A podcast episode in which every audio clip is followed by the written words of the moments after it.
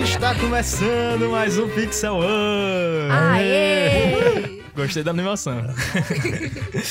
Depois de esperar é- a Jorge aqui uma hora, a gente tá animado. Ei, Pra quem segue- Pra quem segue a gente no Instagram, tá sabendo já. Ê! Estamos cá, cara, pessoal, finalmente falando sobre este filme. Era uma vez em Hollywood do Quentin Tarantino. Quem é você, Uou. Caio?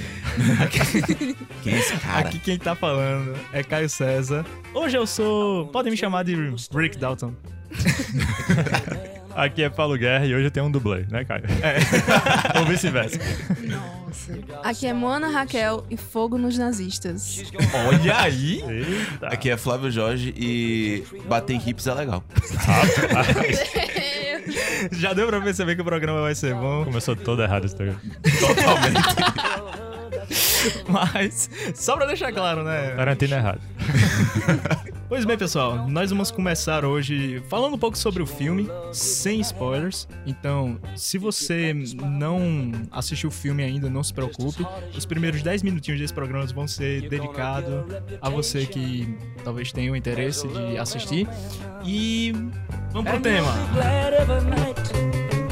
glad Pessoal, primeiramente eu gostaria de perguntar pra vocês quais eram as percepções que você tinha do filme antes de assistir por trailer, por saber que era um filme do Tarantino, né? Olha, pra mim, como eu não sabia de nada, e era, na verdade foi o primeiro filme Tarantino que eu, que eu vi, as pessoas vão me, me esculachar agora. Rapaz. Mas pra tá mim, quando fazendo eu... aqui? A gente esperou você. É verdade. Não, não, Não, brincadeira. Termine o raciocínio. É, A gente esperou você uma hora pra gravar esse negócio e aqui. você tá assistindo Tarantino, cara? O que você tá fazendo aqui? Não, É tudo bom, a representatividade é importante, todo mundo, né?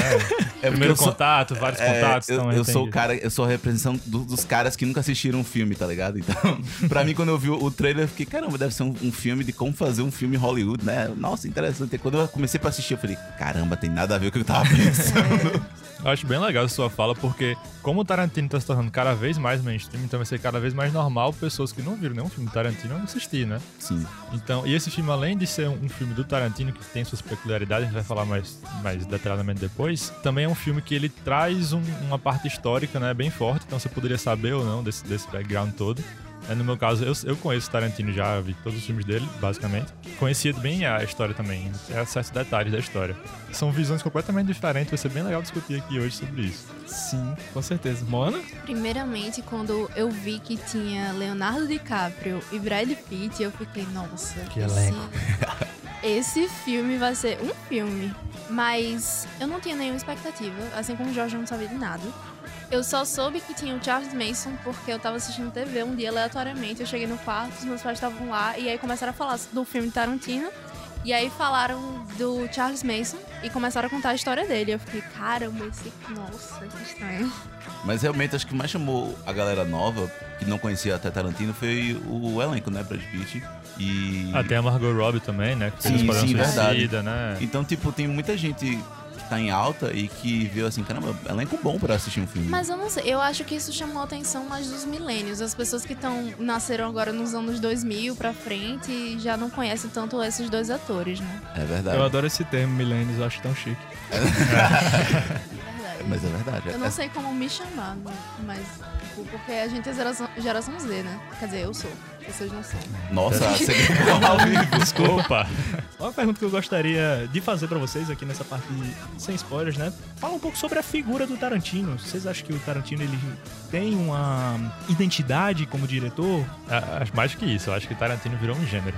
É, eu, eu Nossa. tava Quase, parando pra pensar assim, ser. porque quando eu assisti o filme, eu tava assistindo assisti junto com o Caio. E eu ficava, caramba, como esse negócio quebra toda a minha expectativa a todo momento. Aham. Não tem uma linha de raciocínio comum que em outros gêneros de filme. Parece que tipo, ele faz sua própria, o seu próprio gênero do outro É, filme. ele se inspira em tanta coisa que dá pra você brincar falando que ele tá criando um gênero próprio, entendeu? Assim, a, a sensação que eu tenho é essa. Ele vai de trash a policial, a comédia, sabe? Suspense, às vezes, de maneira, dentro do mesmo filme, né? E, e você vê isso já de maneira recorrente em todo o... o- a filmografia dele, né? Então, você vê que o diretor tem a sua identidade quando você sente a cabeça dele no filme. Uhum. Pra quem já tinha assistido outros filmes de Tarantino, né, anteriormente, teve muitas coisas que eram familiares e algumas até talvez você não sabia explicar por que elas eram tão familiares, algumas maneiras que algumas cenas eram dirigidas. Pra mim, tiveram duas coisas. É, uma, a cor amarela, que foi uma das cores do filme e estava presente em quase todos os Sim, frames. Sim. Com certeza. Eu fiquei Sim. muito impressionada. Quando, quando né, não tinha nada grande, tinha uma luz, ou uma placa, ou um detalhe numa blusa. Sempre tinha cor amarela. Que me lembrou muito, remeteu muito a Kill Bill. E além disso, sangue, né? Não pode ser um filme Tarantino sem, Sem sangue. sangue. É, sem faltar o estoque de sangue em Hollywood. Tem que, ele tem que gastar tudo. Uma das coisas pra mim que prova que Tarantino é muito importante, a figura dele é importante, é que a gente tá discutindo aqui primeiro sobre ele até do que sobre o filme, entendeu? Ele Uhum. é um dos poucos diretores hoje no mundo que você fala, ah, é um filme do Tarantino. E as pessoas sabem mais ou menos o que esperar, elas já sabem que aquilo é um filme que tem um potencial de ser bom, entendeu? Até quem não é inteirado de cinema não conhece Exato. tantos nomes, né? Poucos diretores você conseguem fazer isso. Talvez Spielberg, né? Seja muito, é, muito famoso, mas já o tamanho da carreira do Spielberg, né? Woody verdade. Allen, outro cara grande. né? Nossa, eu, eu falo nisso, eu entrei em audiovisual, mas eu era atriz, então eu não sei de nada do mundo do cinema, pelo menos eu não sabia. Quando eu entrei, o único diretor que eu sabia o nome era o Tarantino. Pois é. Ó, isso daí é muito interessante, porque eu sou uma pessoa que eu gosto muito de cinema, eu tento me inteirar nesse mundo, mas eu tenho um problema mortal. Eu não sou bom com nome, não. Nem eu. Nem eu. eu. Eu, eu realmente eu sou uma pessoa que eu não sou bom com nome. Mas Tarantino você conhece. Tanto que é um algoz de Paulo, ele conversando comigo. Ah, esse ator aí, não sei de onde, é, o nome dele é tal. Eu, aham, Aham, é, é, esse cara aí mesmo. É, aham. É porque tem muitos diretores bons. Você pode falar do J.J. Abrams, você pode falar da- do, do Aronofsky, que é sensacional. A gente tá até conversando mais cedo Hitchcock. sobre ele. uh, O Hitchcock. Tem vários. E tem um diretor muito bom que o próprio Tarantino, é, nesse filme do Era uma vez em Hollywood, ele referencia direto, que é o Sérgio Leone. Sérgio Leone. Sim, os filmes de faroeste anos 60, né? Sim, é, porque, eh, toda hora esse filme remete aos, aos filmes de faroeste nos 60. né? Então, Exatamente. Aham. Então é, é bem legal. Falando um pouquinho só da introdução do filme, né? É um, um plot, sem spoilers, né? A gente vai seguir dois é, personagens fictícios, né? Criados lá por Tarantino. Um ator e o seu amigo dublê, né? E ele insere esses dois numa, numa- num momento histórico ali de, de, de Los Angeles, de Hollywood, bem, bem conhecido. E ele trabalha basicamente o filme inteiro com apresentando esses personagens, inserindo eles num, momento histórico, instigando pra uma coisa e depois quebra toda a sua expectativa. Então é basicamente isso que o filme faz. Eu falo até uma coisa que eu falei com o Jorge no momento que a gente tava assistindo o filme, que ele nunca tinha assistido nada do Tarantino, né? Eu até falei pra ele, Jorge, tá ligado esses personagens que a gente tá vendo aqui e tal, os que estão sendo desenvolvidos? Então, tá vendo que a cena mudou, né? Esquece desses personagens só um pouquinho, porque vai rolar um rolê Aleatório. aí, aleatório. E é bem legal, já acho que encerrando aqui a parte sem spoilers, dizer que esse eu acho que é o filme mais fácil do Tarantino. Ele tem nove Sim. filmes, né? Com esse agora, se você considerar assim como ele considera aqui o Bill 1 e 2 como um filme só, né? Senão esse aqui seria o décimo. Mas assim, eu acho que é o filme mais acessível do Tarantino se você não for sensível à violência. Se É. você for. Entendeu? Não sei. Porque, porque mas- sempre tem uma violência meio, meio, Sim. meio forte, então se você for muito sensível à violência, não assista nenhum filme do Tarantino. Mas se você. Entendeu? Mas ah, o que é a violência nesse filme, a intenção dessa violência, Não, mesmo assim, mesmo assim, tem gente que não gosta Não, de ver, tem gente entendeu? que não gosta de violência. Mas tem mas- gente que não por gosta isso de que ver o de filme é jeito nenhum, 16 né? anos até, acho, mas É, o filme dele mas, é Ah, mas sim. tipo, eu até achava estranho, porque todo mundo falava muito da violência Tarantino, e tipo, chegou do meio pro final pro filme, eu tava, caramba, cadê? Aham. Aí quando, a minha quando- reação. aí quando começou, eu fiquei, caramba, finalmente. Mas em relação à edição, à complexidade de roteiro, tudo, acho que é o filme mais simples dele, assim. Mais, mais legal. Pra, pra pessoa querer até começar, talvez. E depois cair num Pulp Fiction, que é muito mais complicado. né? Uhum. acho que a gente já entregou aí a partezinha sem spoilers, né? Agora a gente pode parar de se segurar. Se você ainda não assistiu o filme e você tem a intenção de assistir, fique atento. A partir desse ponto, nós vamos conversar sobre o enredo do filme, vamos falar sobre coisas que podem de alguma forma estragar a sua experiência. É, assista e volta aqui depois. Dá uma pausa no programa, né? Assiste lá e volta aqui pra pra nossa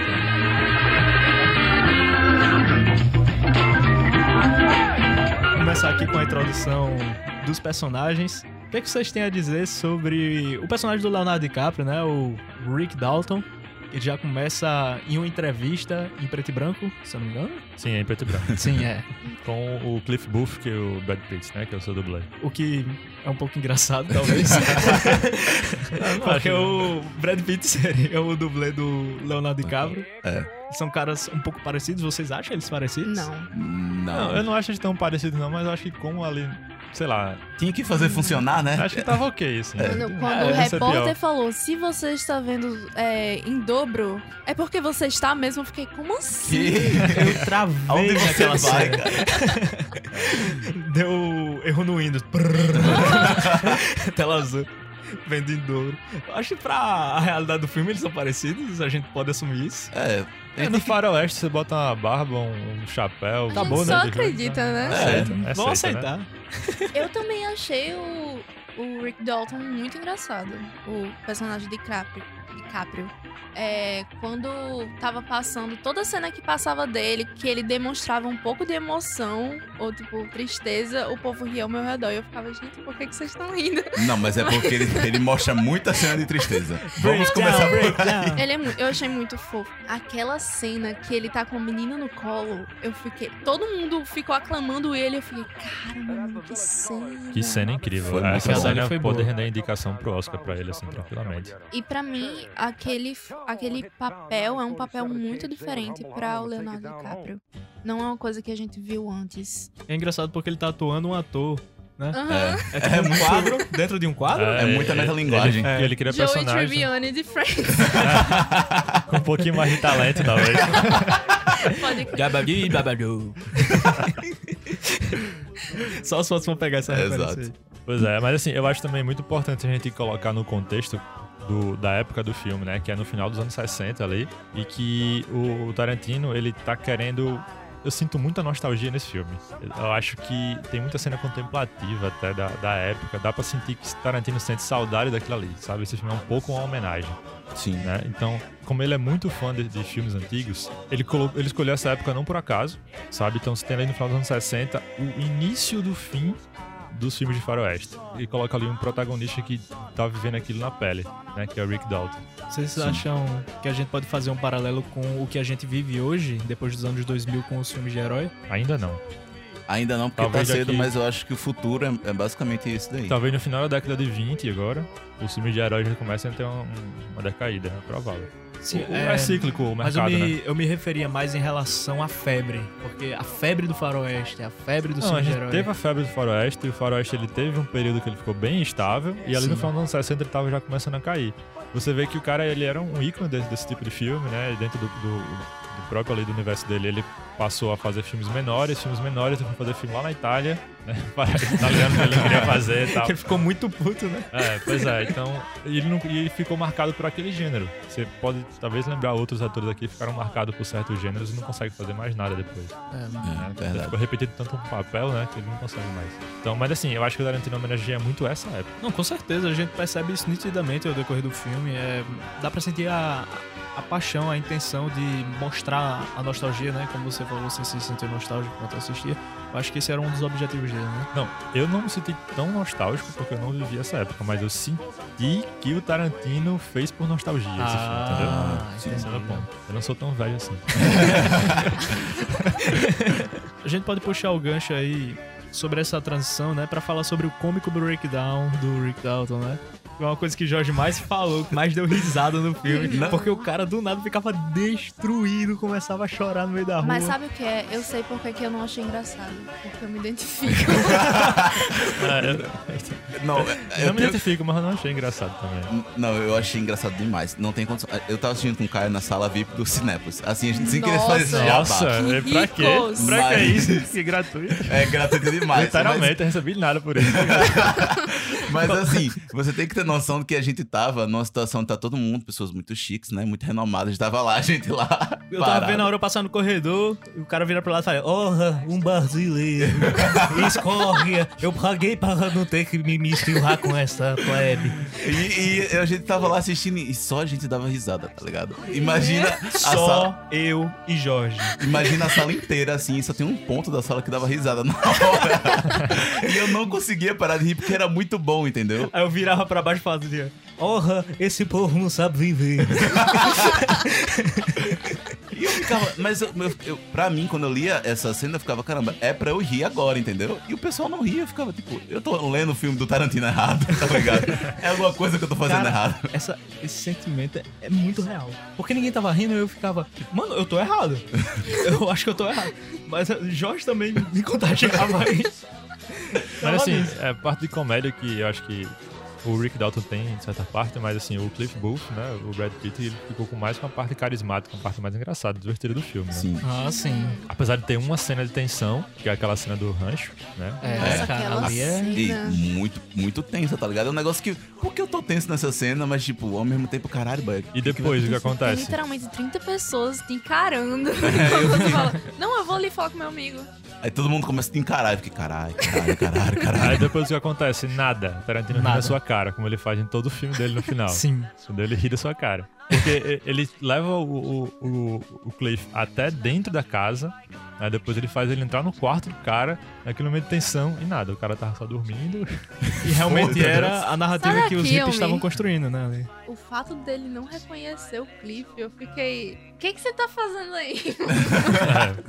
E pra que você se deu o trabalho de fazer isso tudo? Assim, eu só queria só um cuidado aqui, cara, eu tô falando de hips. Tenha cuidado pra não confundir hip com aquela galera. Porque aquela galera era da família Manson, é uma outra coisa.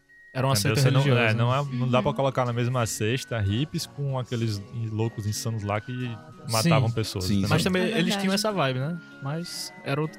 outra Era, tinha essa vibe, outro né? pessoal. É, outra galera. É. A gente fala de hippie, mas é porque, tipo, era engraçado de ver aquelas. O pessoal ver aquela, aquela, aquele recorte histórico dentro do filme, entendeu? Depois, quando a gente viu a cena de violência no final, a gente ah, ficou fazendo um meme com isso, eu e Caio, tá ligado? Sim. Matar hippie é legal, mas, tipo, claro que não é Matar legal. hippie é legal. Não matem hippies, pessoal. Mas, tipo, dentro do contexto do filme, que tava acontecendo, que aquele pessoal é muito zoado da cabeça, com certeza. Sim. Foi, foi legal ver as cenas de violência e, tipo. Mas é claro que, tipo, você não deve julgar esse, esse pessoal. Sim, por outra favor. coisa que tem que se levar em consideração é que eu e o Jorge, a gente foi assistir esse filme numa página em branco. A gente não sabia sobre a É, questão de esse Charles ponto é Manson. legal, esse ponto é A legal. gente não sabia da questão da família, né? E a gente não sabia da tragédia que tem acontecido com a família do. Você não sabia que tudo aquilo ali era real até mais ou menos o final do terceiro ato, né? Exato. É, E excluindo os dois, dois E personagens. do nada, causou até estranhamento, porque eu vi assim, oxe, virou um documentário. Não sei quantas horas até. Pois é. Eu fiquei, mano, o que, é que vai acontecer aí? Porque do nada a narrativa começa a citar as horas e os dias. Eu fiquei. Oi? É verdade. Pois é, isso é uma sacanagem que Tarantino faz. Porque, pense na- no, no meu ponto de vista agora, certo? Que eu conhecia todo o background histórico ali e eu sabia o que poderia acontecer no final. Porque, e ele vai colocando datas, horários, né? De vez em quando. É. Tem, tem até um narrador em terceira pessoa ali que vai te guiando, tipo, como se fosse.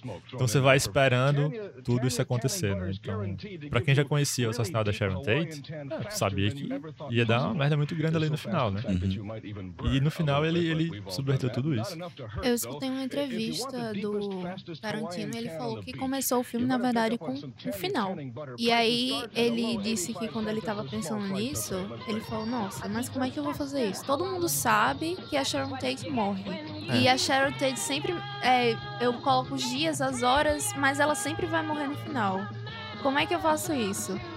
E aí ele pensou em colocar os hippies, a, a família Mason, pra é, invadir a casa do Cliff ao invés do Cliff, Do Rick. do, Rick, ao invés da Sharon Tate. Eu achei que foi uma sacada muito boa. Eu achei. Principalmente porque ficou muito mais engraçado.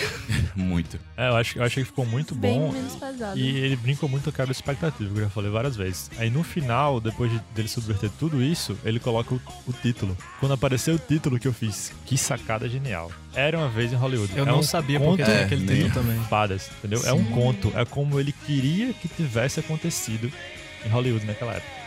Entendeu? É o que ele desejava, por isso que eu, eu tive a certeza que esse filme é saudade, é nostalgia e é tipo um- uma homenagem também. Mas falando em homenagem em figuras reais, o Bruce Lee. Teve Ah, Eu ia chegar, eu ia chegar aí. Polêmica. literalmente. Chegamos nessa parte. Tem polêmica Polêmica. também. Teve a, a filha do Bruce Lee não achou legal que ele aparecesse no, no filme daquela forma. Também não achei. Porque foi praticamente um, palhaço. estereótipo. Exatamente. Colocaram ele como uma pessoa mesquinha, convencida e impulsiva. Sim. Depois que o Tarantino respondeu. Nossa, o Tarantino respondeu de uma forma tão direta e. É, e- bem estúpida. Sim. Como ele é. Ele é assim, digamos que a gente tá elogiando é ele, como, como profissional, diretor e tal, ele é, mas ele não é uma pessoa muito agradável, não.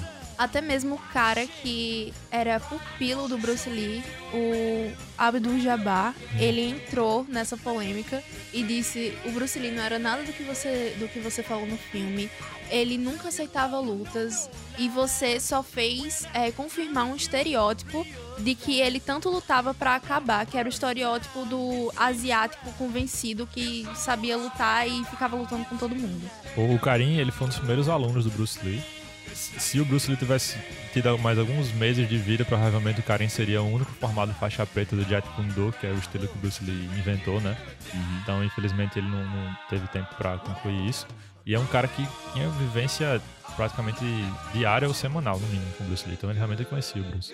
O, o que eu, eu concordo com tudo que o Mona falou e que falaram aí nessa entrevista também, que o, Bruce, o Tarantino deu uma vacilada aí. Tá em 69, né? O Bruce Lee, ele estaria começando a sua carreira ali em Hollywood. Tá? Isso foi antes dos grandes filmes de Bruce Lee. Bruce Lee não era o Bruce Lee naquela cena, certo? Ali em 69. E assim, preconceito, a gente sabe o que acontece, existe lá. Então, se o Bruce Lee era um cara arrogante, ele provavelmente era. Se ele era um pouco convencido, provavelmente era, sem nenhum problema. Ele, Eles era, ele era e transformaram em uma caricatura. É, virou uma caricatura. Esse que é o problema, entendeu? Que às vezes o cara tem que ser um pouco isso pra se proteger também. Porque se ele não se impõe, se ele não, não- Ele acaba sendo pisoteado. Ninguém vai levar ela a sério. Ele ia ser só mais um chinês tentando fazer alguma coisa em Hollywood, sabe? E aquela cena, ela ia terminar de forma diferente. Só que por causa do Brad Pitt, que negou fazer o final, que era. Parece que o próprio Brad Pitt é, vencia o Bruce Lee, se eu não me engano. E aí ele falou, nossa, eu não me sinto confortável fazendo isso, eu não concordo com isso. E aí o final foi mudado e não, não entregaram o final. o final da luta, o resultado. Certo, mas pra mim, o Brad Pitt ganhou ali. É, ficou É, meio, ficou ficou meio- meio terminado porque chegou um pessoal lá, né? E só É. ele quebrou o carro, ah, porque a cena de quebrar a porta do carro ficou bem, né? Aí ele apanhou. É, ele eu apanhou. essa cena, Não, mas essa a cena- mulher chegando. A Mas- mulher até fala: Meu irmão, você chega aqui, dá um cacete no Bruce Lee, meu irmão. Eu, ô, ô, dá um cacete no Bruce Lee, não. O Bruce Lee se defendendo. Mas eu, eu preciso falar que o Brad Pitt ele joga o Bruce Lee no carro e amassa a porta do carro. Vocês têm E aqueles que- carros antigos, É, né? é os carros É antigos que, que Aqueles a lataria é não- pesada. Aham. É, Aí pra, eu mim, fico, pra mim não ficou nem muito verídico, sabe essa cena assim? Que eu não, Não, conseguia imaginar o Bruce Lee tomando uma dessa, não. Não. Não, não, não. Sinceramente. Isso aí foi demais. Foi demais. Não, é assim, é um bom filme porque você colocou em situação uma coisa: o Brad Pitt lutando contra o Bruce Lee. O Bruce Lee. Da onde que você vai ver isso em qualquer outro filme, tá ligado? É. Mas Você universo não vai alternativo. Sim, e o ator ficou muito igual, viu? É, ficou muito igual. Aham, com certeza. Mas assim, fora isso, tudo isso, eu fico muito zoado. Mas, assim, Até eu, que nunca assisti filme, nenhum filme do Bruce Lee, eu vi e falei, é Bruce Lee. caramba, Bruce Lee, meu Deus. Pessoal, ainda nas figuras reais, o que, é que vocês têm a falar sobre o Roman Polanski, o diretor? Cara, eu acho que, assim, é uma figura um pouco polêmica hoje, tem que falar, né? Também teve alguns, algumas acusações contra ele já, né, e tal. Mas assim, me atendo ao Polanski da época, ele é um diretor que estava em alta, ele tinha acabado de fazer um dos maiores clássicos da carreira dele, que era o Baby Rosemary, né? Ah, legal. Escapou de, de morrer porque estava filmando na Europa nesse dia. Porque, assim, diferente do filme, a Sharon Tate morreu e todo mundo que tava naquela casa morreu, né? É, a- É, o Rick dele, Dalton, né? infelizmente, o vizinho Rick Dalton e Cliff Booth não existiam pra salvar eles. Pois é, poxa. Entendeu? Então, é, eu acho que é isso que eu tenho que falar sobre o Polanski, que é um cara que tava no- em auge, assim, foi realmente uma, uma, uma fatalidade isso. Mas assim, eu esperava mais do personagem, eu achava que ia ter muito mais dele no filme, muito mais interações. Um personagem que eu esperava mais interação era o, era o Charles Manson, porque teve só uma Sim, cena. Com certeza. Eu esperava muito mais interações, ele, ele trouxe mais a família Manson do que o Charles em si, né? Até porque toda a promessa do filme era baseada nisso, né? É. Mas eu não sei se foi questão de expectativa criada pela gente, né? Ele nunca falou que ia fazer um filme focado no Charles Manson, Ele né? só é citado. Apenas é que ele ia estar lá no... no É, E querendo ou não, Era são, meio que uma homenagem a Sharon É, Tate. querendo ou não, são todos. Esse, o pessoal que realmente viveu na vida real são só elementos pra, tipo, você dar uma, uma situação naquele filme, entendeu? Querendo ou não, uma vez em Hollywood se foca na, na história dos personagens principais. Aí Sim. fica só rodando em torno deles, porque precisa rodar, porque no final do filme vai ter uma cena. É, ele construiu todos aqueles personagens pra poder fazer o Era Uma Vez, que era justamente o, não, o não assassinato na, Exato. da- na- lá na casa, né? O Rick Dalton participava de tantos filmes diferentes e eu adorei o jeito que o Tarantino usou diferentes gêneros, diferentes cores no filme. Do nada ficava tudo preto e branco e aí tinha uma cena. Aí depois mudava e era um faroeste. Eu fiquei, caramba, que massa, pô. É muito bom. Eu achei isso uma grande homenagem ao cinema. É. Achei bonito, belo, moral. Mas realmente o filme é todo um- uma, uma grande homenagem, tipo, eu também fiquei percebendo isso, porque o filme ele tem todo o tom de amarelo que você falou, e toda vez que mudava com a cena.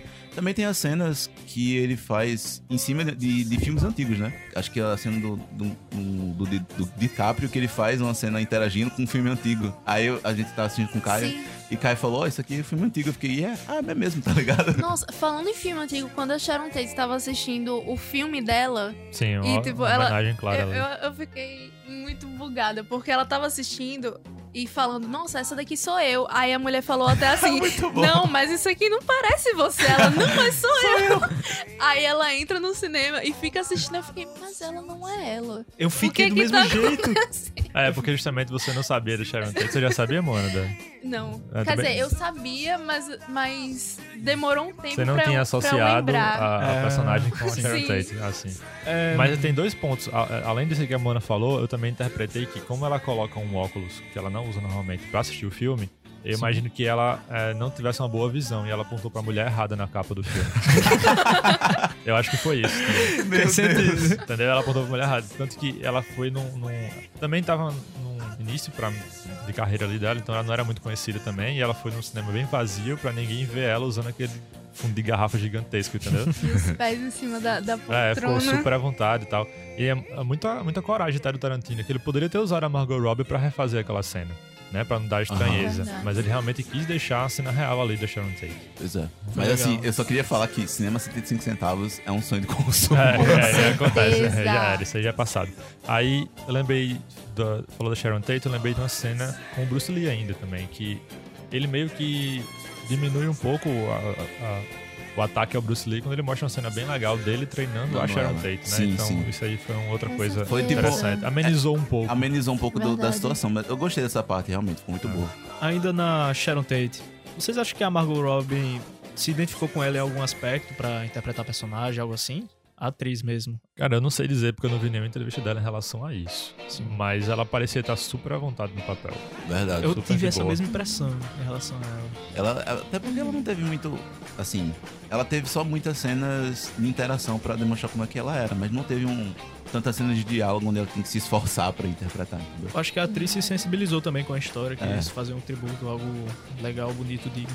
É, foi uma coisa mais pra, tipo, vou homenagear essa pessoa, e é uma homenagem a essa pessoa, porque... Ela vestiu a camisa mesmo. né? É, vestiu mesmo. É, Era muito homenagem a Sharon, porque ela tem pouca fala até. a- Às vezes tem, tem cena que é só acompanhando ela na calçada, sabe? Uhum. Tem cena que é só acompanhando ela dormindo. Eu achei isso tão legal. Mas ela tá roncando. Ela roncando, né?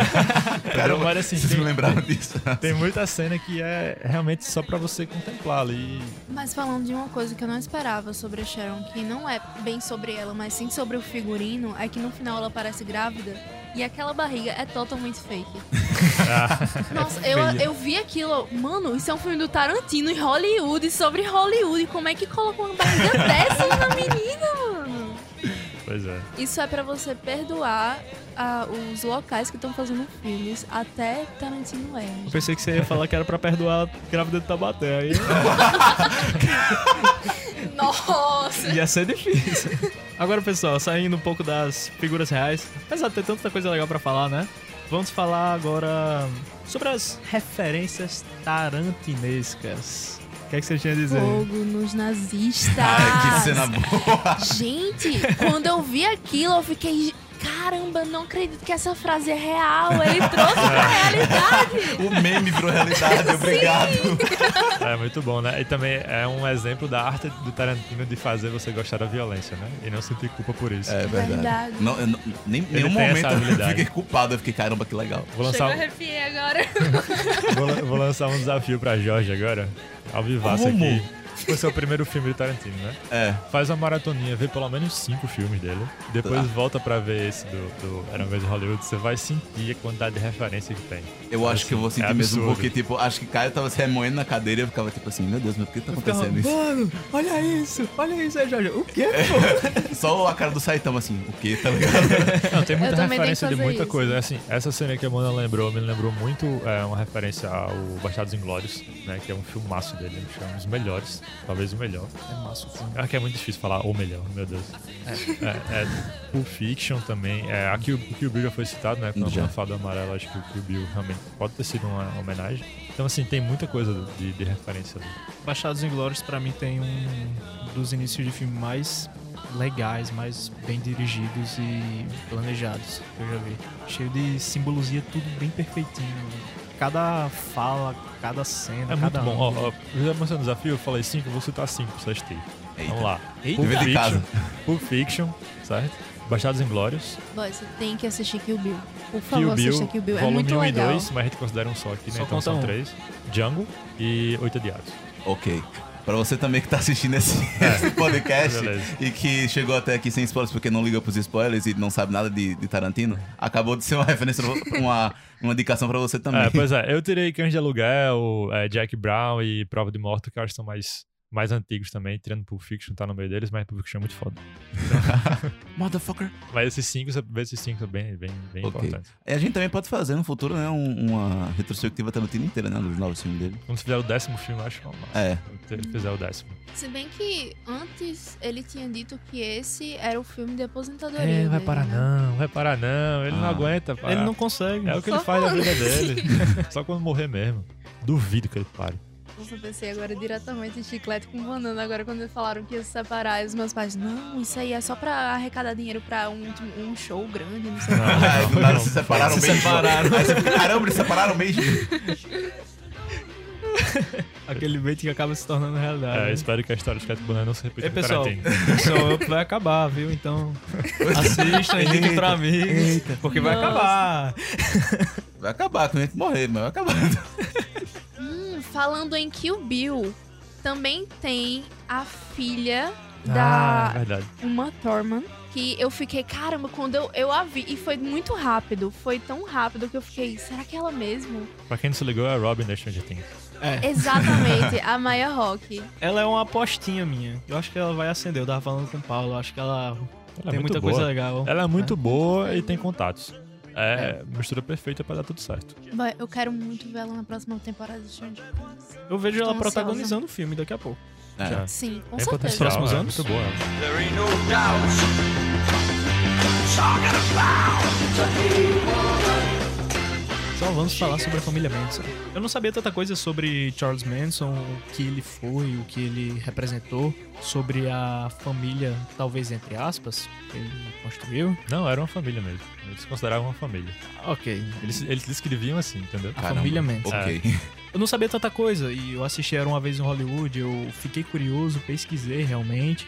E por coincidência, na mesma semana, eu assisti a segunda temporada do Mind Hunters. na Sensacional, Netflix. Sensacional, Nossa, inclusive. Eu ia citar esse, essa Ia, né? série. Você percebeu que é o mesmo ator que faz o, o Charles Manson na série e no filme? Não. É o mesmo ator, só que na série ele tá fazendo o Charles mais velho já, depois de preso e tal. Tem a barba maior e tudo, e já tá com a, a famosa, ridícula, absurda tatuagem nazista né, da É, ele suástica na colocou no testa. meio da Nossa. testa, é. Nossa, mano. É, ridículo mesmo. Uma pessoa que eu não sabia direito quem era, que marcou história, do nada eu descobri várias coisas sobre ele, sobre o que aconteceu e basicamente eram jovens marginalizados da sociedade que ele acolhia. Ele se transformava, na visão desses jovens, em uma figura religiosa, cara. É, ele era tipo Jesus. Ele era eles. tipo Jesus. Ele se E- afirmava. né? É, um negócio muito É. tenso. Ele se afirmava como Jesus Cristo, né? E esses jovens drogados, né? Compravam a ideia. Eles endeusavam o Charles. E o Charles nunca cometeu um assassinato assim, realmente comprovado que ele matou alguém. Ele persuadiu pessoas à margem da sociedade a cometerem assassinatos. Resultado, ele e a família dele foi presa, né? Também toda a desgraça que aconteceu em decorrência disso. Tem até uma parte do filme, né? Era uma vez em Hollywood, que em um diálogo os personagens falam: Não, o Charles pediu pra gente vir até aqui e matar todo mundo. Acho que essa parte aí é basicamente verídico, né? Com o que É, Não, é aconteceu. exatamente É. Vá até lá e mate todo mundo. E sem minhas palavras. Foi isso que foi dito.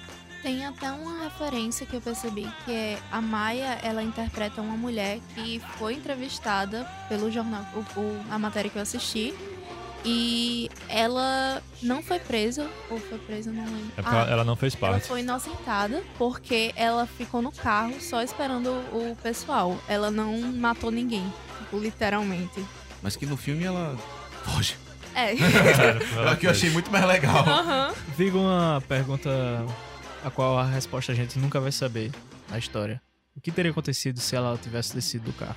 Ela ia- fazer parte e ia ser presa também parte, depois, ia tá ser presa, né? É. Provavelmente. Porque ali foi o, o- Tanto o filme só mostrou um dos assassinatos do, do- da família Manson, né? Tiveram uma série de assassinatos, foram pelo menos nove pessoas, eu acho.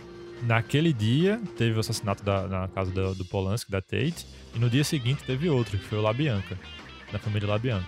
Que eu sei menos detalhes porque foi menos, é, menos conhecido, né? Mas assim, é, o caso era até chamado caso Tate e LaBianca por causa disso, porque foi um assassinato em um dia e depois em outro. Mas assim, vocês não acham que depois de terem assassinado é, o Cliff, quer dizer, depois do Cliff ter matado toda a, a família deles, assim, entre aspas, vocês não acham que eles voltariam lá e tentariam vingança? Sim, Possivelmente. sim provavelmente, pode ser. Mas- Sim, mas atentado, Hollywood, dinheiro, seguranças. É, exato. Pode crer. Então, assim, se você tem um, um caso que aconteceu uma violência tão grande, então o pessoal vai estar mais prepa- Vai ficar preparado. resguardado por um bom tempo lá. É, entendeu? E até porque é bem fácil. Assim, no filme mostrou que era bem fácil entrar lá. Eu fiquei até surpreso. Cara, mano, tem um segurança nessa desgraça, tá ligado? Verdade. Um porteiro, tá ligado? Um porteiro. Aí sobre a motivação, era o caso do Charles Manson, que ele tava prevendo que ia, inevitavelmente ia ter uma guerra racial, a mente insana dele lá achava isso. E ele, ele inventou tudo isso depois de, segundo ele, referências de ouvir o White Album, do The Beatles, é, com a música Helter Skelter, que ele interpretava ela como uma alusão a uma guerra racial que ia acontecer inevitavelmente e tal, então por isso ele tava matando a galera. E os, ass- os assassinatos dele, eles sempre pintavam a parede de sangue com o nome Pig, né? Porco. Que era uma maneira que eles se é, referiam aos negros na época lá. Aqui os, os negros se referiam É, aos os brancos. panteras. ao contrário. Aí era meio que matava pra fazer com que o pessoal achava que tivesse sido negros que tivesse assassinado, entendeu? Bem pra pesado, acusar né? eles. Caramba, velho. Então ele queria, ele tava causando ali um motivo pra ter realmente uma guerra racial. Não, não é que ele tava prevendo, que ele tava querendo que essa porra acontecesse, entendeu? Então, é, isso era a motivação, digamos assim, do, do Manson, né? E, e diretamente não tava envolvido nenhum, mas ele conseguia, tinha esse poder de convencimento absurdo, ele conseguia convencer as pessoas a fazer essas bizarrices. Então, esse é... Pesado.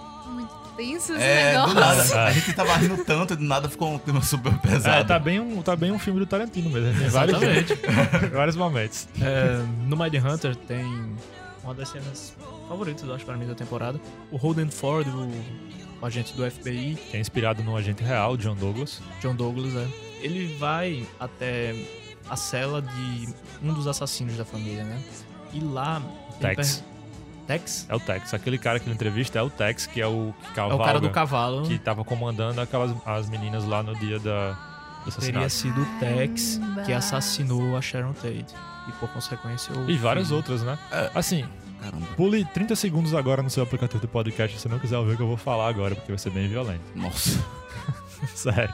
Tá avisado, tá Tá avisado. avisado, tá avisado. A partir de agora, Realmente foi. Nossa, gente. Era muito bizarro, era muito violento. Então, como ele fala no próprio Mindhunter, ele, a quantidade de, de facadas que ele deu na própria Sharon Tate, que tava grávida de 8 meses e meio, foram mais de 40 facadas, entendeu? putz, Então é um tipo de coisa que não se explica, pô. Não tem, não tem, considera não tem condição. Então, em todos os, os corpos, assim, a quantidade de.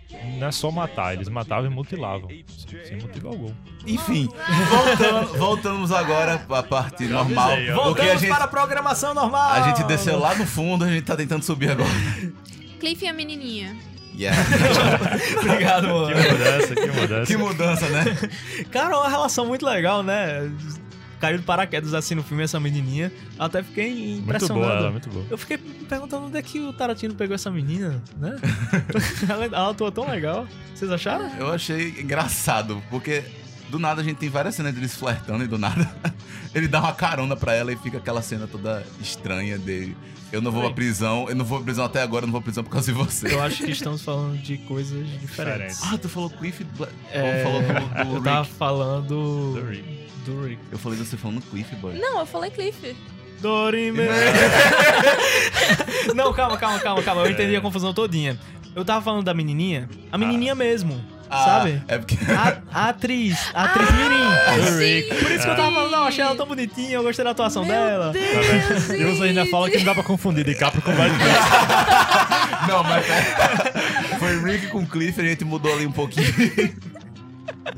Deus, que Caramba, confusão. Que confusão. Que A, confusão. a prova viva estavam vendo tudo em dobro. Exato. Estávamos vendo tudo dobro desde o princípio. Tá, calma. Vamos falar da Riff primeiro. A Riff Ok. de Jorge. Vai, Jorge, fala tua Riff aí.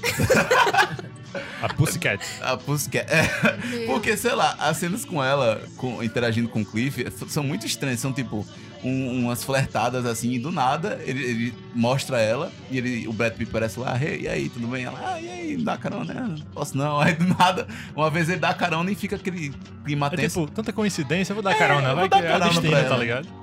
Mas dá uma cena, uma cena de, de carro, uma das milhares de cenas de carro do Brad Pitt nesse filme. Porque, caramba, tem é muita- tem muita cena só dele dirigindo o carro. Tem tipo 15 E tem minutos. muita de- cena de fora também, que é ele mostrando a cidade na época É, e tal. sim. É muita saudade que ele tem. Eu acho que ele justamente usou essas cenas de carro pra mostrar como é que era a ambientação da cidade naquele, naquela época. Então, tipo, foi uma saída que ele teve pra mostrar aquilo, mas, tipo, teve, teve muito. Se você pegar as cenas de carro que ele tem, ele E muito longas, né? Aquela que ele vai lá do centrão ali de Hollywood, até onde ele mora, que é no fim do mundo lá, Sim. um trailer com o cachorrinho dele, É, que é muito legal. é sinal. muito legal, mas, tipo, é, é muita, é muita, muita cena só pra isso. Mas a, a interação que ele teve com a menina é muito engraçada, porque ele fala. Eu já quase fui- preso várias vezes, não vou ser preso por causa de você. É.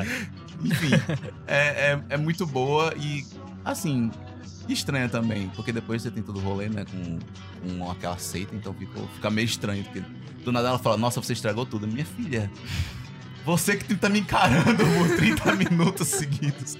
É muito, sei lá, todo o contexto da, da história, quando é, fica na, na- naquela parte onde tá todo mundo encarando o Brad Pitt, eu acho que, caramba, Eu assumo que a maioria ali tava efeito sombra de alguma coisa. não, com certeza, cena, não tem porque- condições. Mas enfim, agora pra menininha certa, Mas assim, se eles não tinham nada a esconder, por que ficaram todos encarando eu não ele? sei, eu não sei, entendeu? Eu acho que é- só foi pro Tarantino tirar com a nossa cara. Fala, Pro Brad. Pitt ficar puto e quebrar um ritmo do cacete ali. É, porque ele podia ser um policial infiltrado, tá? Um bocado de coisa, né? O pessoal É. fazendo um bocado de coisa que não podia ali, né? Não era permitido por lei. Então ele sempre tinha um pé atrás. E, e o líder não tava lá na hora. É, pois é, se tivesse lá, provavelmente tinha morrido. É, provavelmente. Pois Ou é. não, né? O bicho bate em Bruce Lee, faz tudo. É o personagem. É, ele ele, ele bater em Bruce Lee foi o que fez o personagem dele. Você fala, ah, esse cara é foda. É, Ninguém é. vai Não, matar agora ele. que tá você ligado? falou, tem, um- tem uma questão disso também. Ele bateu no Bruce Lee, fa- faz a gente ganhar um respeito por ele, porque caramba, Exato. ele bateu no Bruce que- Lee. É, Mas ao mesmo tempo ele é meio que fracassado, né? Porque ele. Teve uma coisa que ficou no ar, Ah, né? O escravo de Rick, É. porque faz tudo por ele, instala antena, pô. É, Ele é o verdade, faz É tudo. o faz tudo dele. E teve uma coisa que ficou no ar. Ele realmente matou a mulher dele no passado? É, isso aí ficou no ar. Ficou em ar, é essa interpretação. Caramba, que É negócio- só, é, como fala no próprio filme, né, o diretor lá, ele fala, ah, existem rumores de que ele matou a mulher e tal, que ele já foi preso, mas... Tarantino uma- disse que era só, tipo, uma coisa aleatória pra É. colocar pra ele, pra ficarem, pra dizerem, nossa, esse bicho é, é perigoso. É, acho que foi isso mesmo, porque Mas eu achei esse- essa uma afirmação muito tensa, muito estranha. Foi estranho, né? Ele de deixa no graça. ar, porque ele mostra É. uma cena, né, do barco e tal, e termina a cena ali e não conclui ela. É, ai, Nossa. Tipo, sua imaginação vai, ele matou ou não? Você quer Caramba. gostar dele mesmo achando que ele matou ou não, entendeu? Porque como ele é um personagem carismático Sim. e a tendência é todo mundo gostar dele, quando você coloca um negócio tão negativo assim, você pode deixar o cara na dúvida. Então isso é bem Verdade. interessante. Nossa, re- realmente foi pra gente esse daí. Pra gente decidir, É. cada um Ele decidir era o vilão. Hum, É. se o cara matou ou não. Eu acho que ele não matou, não. Agora vamos finalmente pra menininha que Caio Ah, tava pensando, né? A menininha de verdade. Achei ela muito Ah, fofa. realmente é pequenininha ali de 7, 8 anos, né? Que É, aquela garotinha. Eu achei ela muito carismática, ela era tão jovem e tava atuando já legal ali, atuando ao lado do Leonardo DiCaprio. E verdade, não é, É. Qualquer, não é qualquer coisa não, tá Não ligado? é qualquer coisa, né? Tipo, ela tá- é bem nova e tá, tá atuando no filme Tarantino com Leonardo DiCaprio. E tipo, a atuação dela fez valer o que ela tava fazendo. E ela tava atuando uma atriz, É. o que é meio bugado. Também, tá ligado? Mas eu acho que a cena dela conversando com o DiCaprio, que ela tava lendo o roteiro e tal, ela super lá empolgada e Ele concentrada. começa a chorar. E ele começa a chorar. Essa foi uma das cenas que eu comecei a rir muito forte no, no cinema. É, e muito acho bom. que todo mundo tava me julgando. Eu achei tudo muito fofo. É, ficou muito. É. Na, não, na cena que a gente já falou aqui que ele tá fazendo a ameaça, né, com, com ela, dentro da atuação do filme, e ela cai. Aí ele fala, nossa, desculpa, você se machucou. Eu, não, eu uso cotoveleira. Ela veio preparada Ela veio super preparada. Eu fiquei, caramba, que personagem ótimo. Don't worry. E é muito legal que ela, ela chega pra o, Rick Dalton falar essa é a melhor atuação que eu já vi na minha vida. Exato. Ele chora novo. Ele fica, Linda! Ela tem 8 anos, tá ligado? Ela não viu muita Ela coisa. não viu É muita coisa. verdade. Mas pra ele significou tanto isso, porque ele Pois tava é. realmente precisando, ele se esforçou pra caramba. Ah, eu achei ele um amor, gente. É, sensacional. Foi o momento ah, do filme, tá ligado? Ah, que bonitinho. Aham. Não, e realmente foi, pensando no DiCaprio agora, realmente foi uma atuação excelente. Ah, o momento que ele tá no trailer pirando, eu amei aquele, aquela cena. Que, tipo, ele tá sentado, aí fala, não, eu não vou fazer isso. Não, eu fiz errado e todo mundo riu de mim. aí ele levanta, aí ele levanta, olha no espelho. Olhe, você é um merda, eu não vou mais beber. Aí ele vai, Ele pega e bebe. aí ele vai e joga. Boy, ele quebrou a janela do trailer. Acho que ele se ameaça de morte, né? É, não, sim. E assim, eu, eu, eu tenho um pouco de, de identificação com ele, porque quando eu faço alguma coisa errada, eu fico nesse monólogo comigo mesmo. E eu fico, caramba, eu super te entendo, cara. Porque a cena que ele fez anterior a a, dessa daí foi ele errando umas cenas repetidas de fala. E eu fiquei, caramba, isso é muito normal pra qualquer pessoa. E eu fiquei, caralho, boy. Foi Eu- nesse momento que eu me identifiquei totalmente. Totalmente. E eu fiquei, caramba, deve ser muito frustrante que você faz vários filmes, decora várias falas e, tipo, quando você tá fazendo um filme importante e tal, é, é chamado pra fazer e do nada você fica errando. E errando. E eu fiquei, caralho, boy. É muito bom, tá ligado? Ce- essa cena em si é muito boa. Desse breakdown dele, desses vários breakdowns que ele tem. Sim. E no final é tudo certo, né? É, no final dá tudo certo. Entrando aqui, porque no começo do filme a gente vê que ele, ele discutindo, ele tá acha que tá na merda, né? E ele tá começando realmente na decadência. Aí ele conversa com um amigo dele, né? Que é o Cliff, falando: Caramba, eu moro aqui vizinho, um diretor, não sei o que, em momento pode acontecer alguma coisa, né? E a gente se esbarrar e conseguir contar com o filme. Aí no final acontece Olha toda aquela só. parada e, e, e acontece o que ele previa. É, Ele tava Né? certo. deu certo. Pois é. Aí a gente tem mais duas coisas que eu queria falar sobre esse, momento do, do- que a gente não pode deixar de citar aqui. O momento Tarantino do filme, que é o momento da violência. Quando você ele faz, né? Ele solta o cachorro pra cima do cara, lança chamas, tá? Tudo aquilo ali, né? A linha temporal alternativa em que hippies pegam fogo. Nossa, aquela mulher gritando, rodando, todo mundo no cinema rindo. Ela cai na piscina. A cena da piscina, eu ri muito. Pois é. Na, Todo na mundo no cinema. Na sua sessão, né? Porque a gente É, já na tinha nossa pessoas situação, cheias. é só eu e Jorge rindo Gente, e os caras cara, levam. É Brasileiro incrível idiota. como Tarantino fez a gente rir de uma mulher ferida numa piscina pegando fogo. Com Pois é. lança-chamas. Carbonizada. Mas é porque, carbonizada. assim, não fazia sentido, porque ela tava na piscina, ela se- necessitava, tipo, a- se abaixar. Mas ok que ela tava cega, então ela ficou em pânico, gritando que nem uma louca. É, aquela cena tem alguma música animada, alguma coisa assim? Não, não lembro agora. Né? Ah, Não- Imagina não- aquela cena em silêncio. Eu acho que ia mudar. Eu acho que ia mudar, É, mas eu acho a que música tinha... com certeza. E o fato dele, dele trazer um elemento que ele jogou lá no início, que é o lança-chamas, que o cara usou no, É. no Ah, filme, que ele é. disse que aprendeu a usar de Não, verdade. isso daí, Depois ele cara, isso daí eu falando ri. com um amigo do Polanski, não, eu é, coloquei fogo naquela mulher e tal. É. Aí ele, com lança-chamas? Sim, eu guardei. Aí ele, tá o filme, eu. Pois é. Pois é, O bicho é. era fã também, Era né? fã, tá ligado?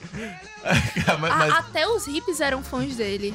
Que o cara, aquilo era o Rick fucking Dalton! Rick fucking Dalton gritou comigo! mas- é, não, porque a cena dele chegando, né, pra ver qual era a casa e tava lá. Rick sai, um, como é que é? Um, Bicho, um hobby, um hobby e uma marguerita. E Marguerita ainda no, no liquidificador. Mano, que cena perfeita, cara. É, onde é que você vai ver o DiCaprio assim, tá ligado? Nunca.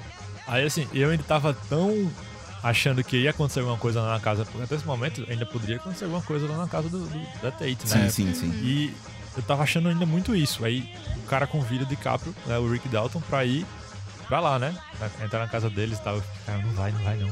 Não vai não, não vai não, vai acontecer alguma coisa. Não vai não. Aí a câmera vem por dentro do mato, assim. Não sei se vocês lembram disso. No final, a câmera sai da casa dele, vai por dentro do mato, chega por cima e mostra de cima a casa da, da Sharon Tate. Sim. Aí aparece o título. Aí acaba o filme, era uma vez em Hollywood. Aí eu, ah, saquei. Entendeu? Porque Até ali eu tava achando, cara, vai ter alguém no meio do mato que alguns que sobraram, que vão atacar, vai ser vão atacar agora, e o protagonista vai morrer também, eu, caramba. E não aconteceu, entendeu? Então até o último segundo ele ainda conseguiu me enganar, achando, achando que ia ter alguma coisa, né? Aí quando apareceu o título, eu saquei, conto de fadas, Tarantino, não sei o quê. Uh, Agora eu entendi, agora eu Agora eu saquei, entendi. agora todas as peças se encaixaram. você assistiu o final do filme de um jeito muito mais digno do que eu, porque eu Não, tava tão em êxtase dos bichos tomando a porrada É, lá que eu só crer, fiquei. crer. Caramba, velho. Nossa, eu tava eu muito fiquei feliz. também, mas é que eu ainda tava nervoso, porque como pra mim o assassinato ainda ia acontecer, eu achava que ainda ia ter alguma coisa, tá ligado? Não, comigo acabou mesmo eu reclamando da barriga da Sharon Tate. Nossa, que ridículo! Mas eu acho que o título só faz sentido mesmo quando ou você entende a história real, ou você olha tudo pra aquele conjunto e fala, caramba, realmente essa história de faz de conta que o Tarantino fez é, foi muito melhor do que a história real, obviamente, foi muito mais engraçada, muito onde É você verdade, se verdade. você se fez, tipo, ficar bem com as cenas de violência. Acho Sim. que não- é uma cena de violência que você não sente muita culpa. É, ou você assistindo, sabendo da história, ou não. Porque, assim, eu não sabia, mas eu tava com tanto ranço daquela galera. tanto ranço que eu vi a cena de morte deles e eu fiquei obrigado. Entendeu? E pra quem, tipo, também sabe da história real, acho que também ficou realizado. Acho que foi uma formas boas de usar cenas de violência por Tarantino, tá ligado? Você vai ver que isso é recorrente no gênero Tarantino. você gostar da violência. Ah, meu Deus. Então, pessoal, vamos agora pro XP da semana. Uhul! Quem quer começar? Eu posso começar. O pessoal É. hesitou aí. Estão pensando no XP ainda? Não, galera? não, meu XP é é certeiro aqui, é Bacurau. Olha Roubou o aí. XP de todo mundo. Vocês têm o mesmo XP? Não, a gente Isso pode falar junto, depois a gente pode comentar outra coisa também. É, é recomendar Bacurau, que é um filme nacional, de passagem, né? É, e um filme do Nordeste. E um filme que foi gravado aqui no Rio Grande do Norte. Apesar de, da cidade fictícia de Bacurau ser interior de Pernambuco, no caso, foi gravado aqui no Rio Grande do Norte, em Parelhas, né? É um filme do diretor Kleber Mendonça Filho, que com esse filme, pra mim, eu acho que já se firma como um dos melhores do Brasil. Porque eu recomendo muito que vocês assistam também O Som ao Redor, que é uma história em Recife, que ele é de Sim. lá, né? Então ele sempre fala muito de, de histórias pessoais, né, dele, ou então da cidade dele. E o Aquarius, que é excelente também. Assim, o Bacurau é... eu Vou passar pra Moana pra ela falar um pouquinho mais, mas eu vou falar só assim. É uma mistura de faroeste com Mad Max e Tarantino. Ótima definição, eu tem, acho. tem muita gente dizendo que não é pra misturar, tipo, faroeste com, com Bacurau. Porque, tipo, é o Nordeste brasileiro, sabe? E eu acho que em Bacurau teve meio que uma reparação histórica com... Ah, mas eu tô dando spoiler, gente. Que droga! Ah, opa! Mas fala, tenta falar sem spoiler. Não dá, pô. É porque Não, é, é porque uma coisa faroeste é um gênero. complexa. Não tô falando que é, vai lembrar o Texas, entendeu? Mas, Mas, o gênero faroeste. digamos o fato de que- ser. digo. é, o Nordeste é representado como algo a mais do que os filmes que mostram é, aquele Nordeste sofrido, Sim. com o, o chão quente. Exatamente. Sim, boa é parte muito deles, né? mais. Alta Compadecida. por exemplo. Exatamente. E eu achei incrível. E é muito importante que a gente assista Bacurau agora, porque tá vendo um desmonte, né, da Ancine e de toda a parte cultural da gente, e até mesmo no, na mídia em geral. A gente tá vivendo um momento de censura. E eu acho que é muito importante apoiar todos os, os nossos. Produtores É. brasileiros. Com certeza. É um filme que tem muitas mensagens, muitas interpretações. Vale, vale a pena realmente conferir. Acho que é um filme que deveria ser passado em praça pública, assim. Porque. E foi. Foi? Em muitos interiores, em muitos interiores é, do Ah, Nordeste foi passado. Inclusive, no, no interior que foi gravado em Parelhas, teve. Foram disponibilizadas, tipo, tinham mil cadeiras.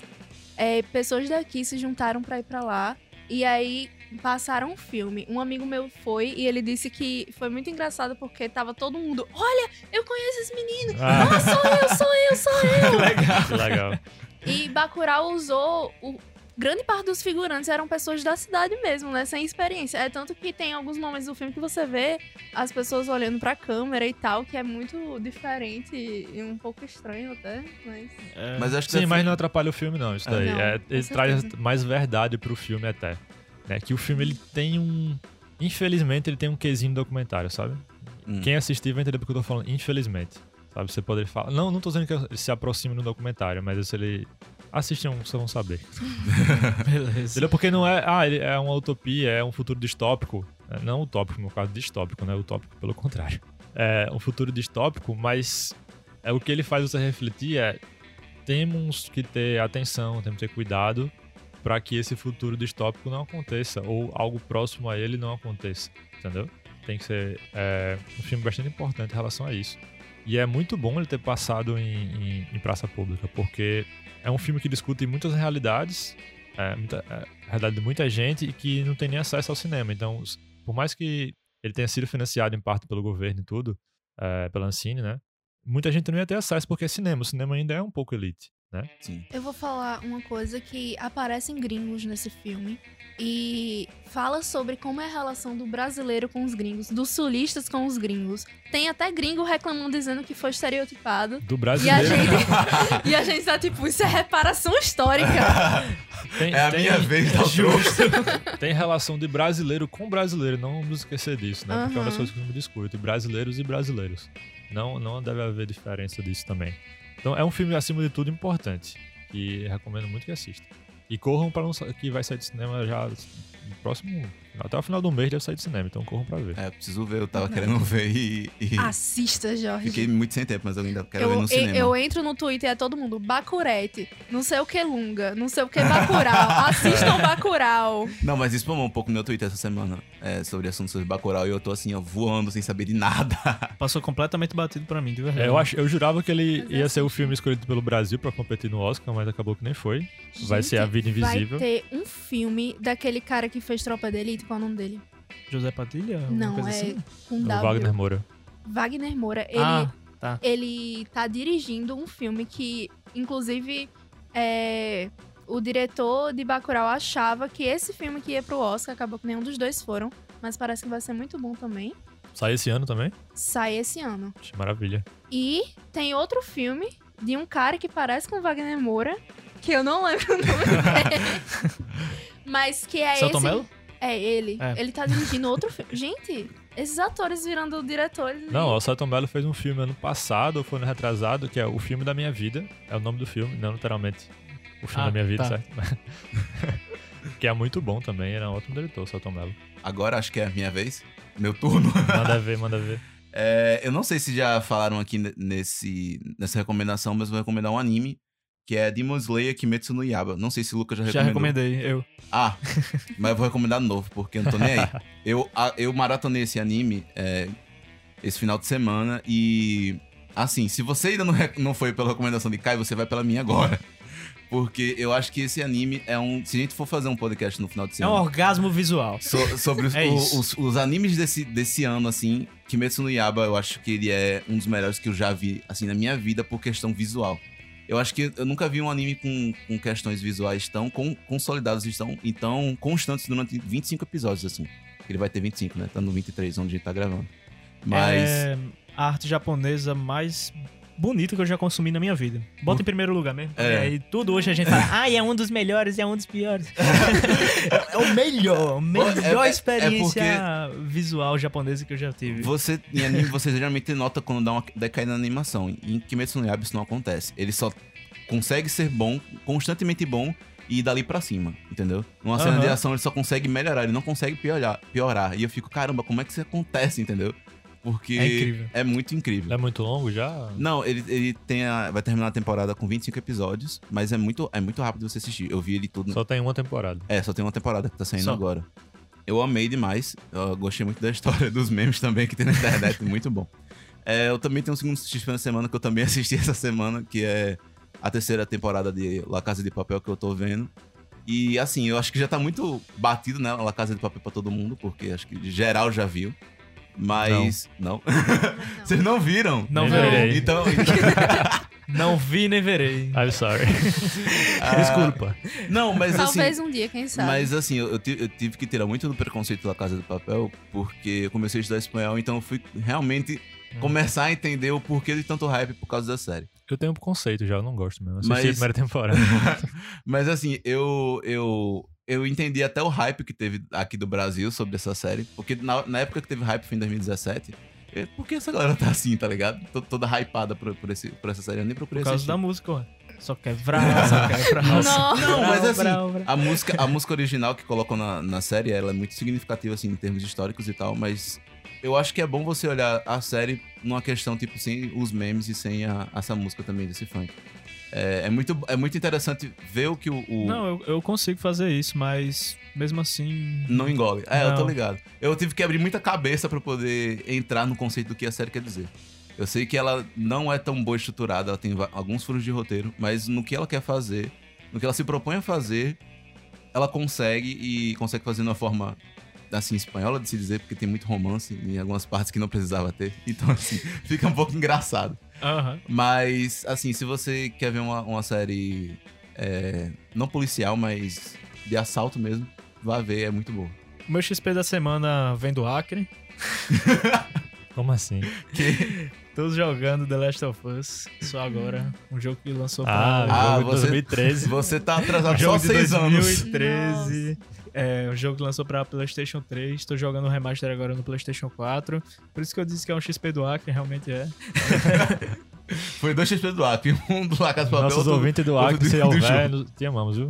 Se tem uma coisa que eu tenho a dizer sobre esse jogo é que ele não envelheceu mal.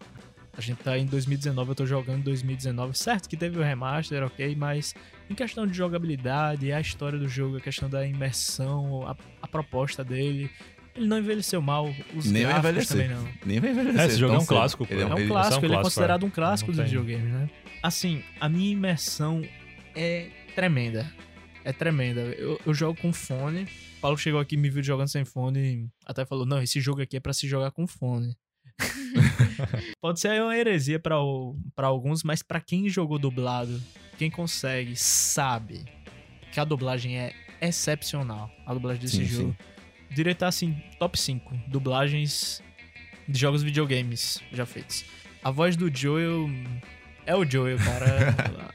o, o Próximo- cara que faz a voz do Joel, ele pegou muito o personagem, é o Joel ali, a Ellie não é diferente, a qualidade da dublagem é muito boa. Então, pra mim foi o combo perfeito essa dublagem com esse jogo. Nada acho que, reclamar, acho que cara. próximo ano sai a continuação. É, já saiu dois, né? Que a gente ficou esperando. Nossa, quando eu me lembro quando acabou esse jogo, é, é, quando eu acabei de ver ele, eu fiquei tipo, caramba, eu quero logo uma, uma continuação, entendeu? Teve a DLC dele, que conta um pouco mais da história, um prequel. É, é o prequel ou é uma sequência? Eu nem me lembro mais. É uma prequel, verdade. E eu fiquei, caramba, eu quero logo uma continuação dessa história, porque é um jogo que, tipo, te envolve tanto na história. Às vezes parece até uma série, sabe? É muito bom de você ver aqueles personagens, ver como eles se envolvem. Então, sei lá, é, é um dos melhores jogos, não do PS4, mas em geral mesmo, entendeu? É, Talvez você do futuro tenha até jogado já, né? Fala pra gente se gostou. Assim, eu tenho mais um XP só pra encerrar, né? Pra, pra ficar no tema do episódio. É o Mind Hunter segunda temporada. Não sei se a gente já falou dela antes. Foi a segunda você já falou, XP, né? uma das... Eu venho aqui reforçar que quando você falou naquele, naquele dia eu não tinha assistido ainda, mas agora eu já terminei. E eu venho aqui reforçar esse XP que é sensacional, né? Ela repete o nível da primeira, se não for um pouco melhor, porque eu acho que ele trabalha melhor os outros protagonistas, não só do o, o Holden, né? É que, e eu senti que, como eu já li o livro, eu senti que, nossa, tem material ali naquele livro para 10 temporadas. O livro é pequeno, mas são tantos casos que eles trabalhavam, tantos casos, eles estão trabalhando tão devagar na série, que dá pra fazer muitos, muitos episódios. Estão sendo bem Sabe? minuciosos. E eles não estão pegando tanto a vida pessoal do Holden, certo? Então, eu senti que ele tá inspirado no John Douglas, mas só é, na primeira temporada foi mais, sabe? Meio que eles deixaram um pouco de lado a inspiração no, no, no personagem real, na pessoa real. É, eu E percebi tá isso também. focando mais na, nos casos. E o que é legal. Eu comecei a assistir essa série por uma indicação do meu professor da faculdade. Então, faculdade audiovisual já sabe que é bom. E eu não, não cheguei ainda à segunda temporada, mas eu tô adorando a primeira. Muito bonita, a fotografia é muito boa. A, todas as coisas que tipo, tem muitos carros antigos, eu fiquei impressionada. É, você já viu aquela cena? Acho que era- já viu que é o segundo ou terceiro episódio que ele entrevista o, Ed Kemper. é, o Ed Kemper. Sabe? Aquela Uhum. cena é incrível. Se você for procurar pelo Ed Kemper, aquele cara tá igual ao Ed Kemper. Nossa. Procure no é Google. muito é bizarro. Ele tá muito igual. Eu achei muito incrível também a diferença dele entrevistando pela primeira vez e da segunda. Que da segunda Uhum. ele tá, tipo, espalhado na cadeira, com a camisa aberta, sem paletó. Achei bem diferente. Bem legal. Os personagens vão evoluindo muito bem. E é uma, agora sim, é uma série densa, né? Complicada. E assim, pode ser pesada para algumas pessoas, né? É, não visualmente, mas psicologicamente, posso dizer assim, talvez. Pelo que, você tá, pelo que você tá ouvindo. Porque às vezes quando você tá Verdade. ouvindo a narração de um assassino ou de algum assassinato, a sua mente talvez até imagine coisas piores do que foi a cena real, entendeu? Então não é tão fácil você. É tão bem narrado, tão bem construído que às vezes é mais impactante do que você vê a cena. A gente absorve mais coisas do que a gente imagina, do que a gente consome. Isso pode ser bom ou ruim. É isso aí.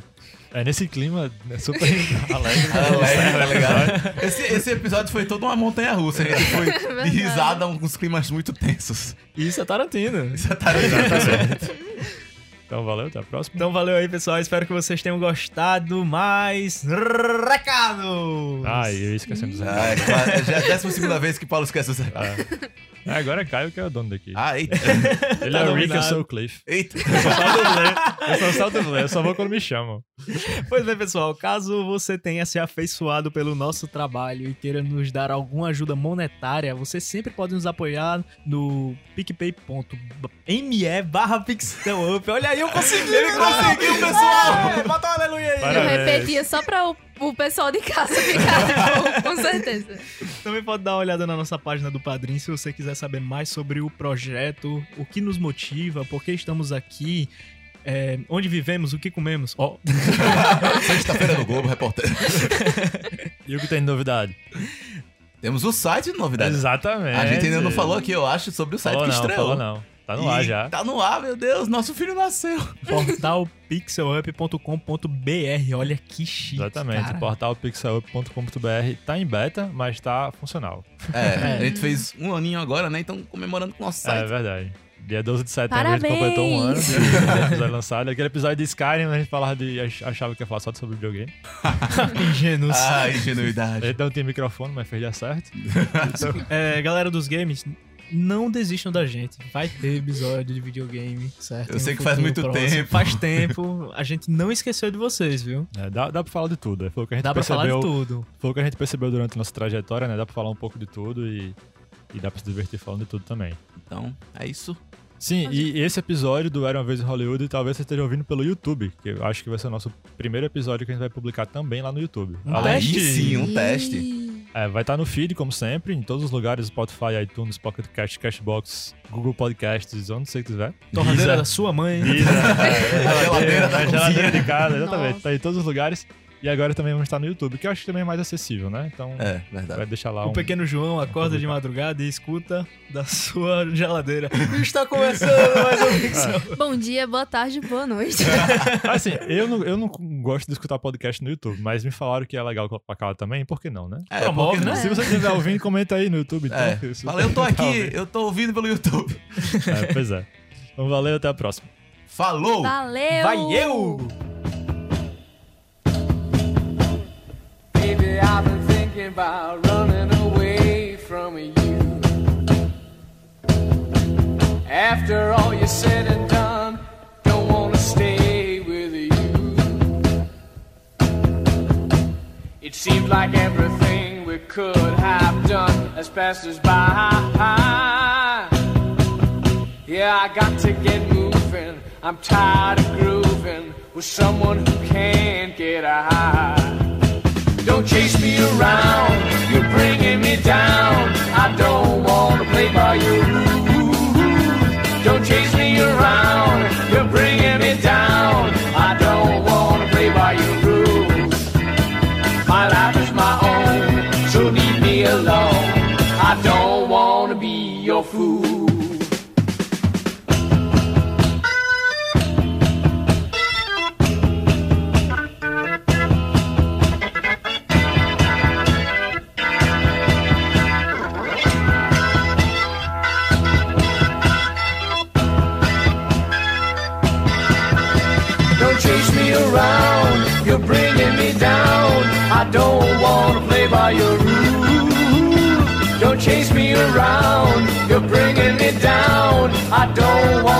By your rules.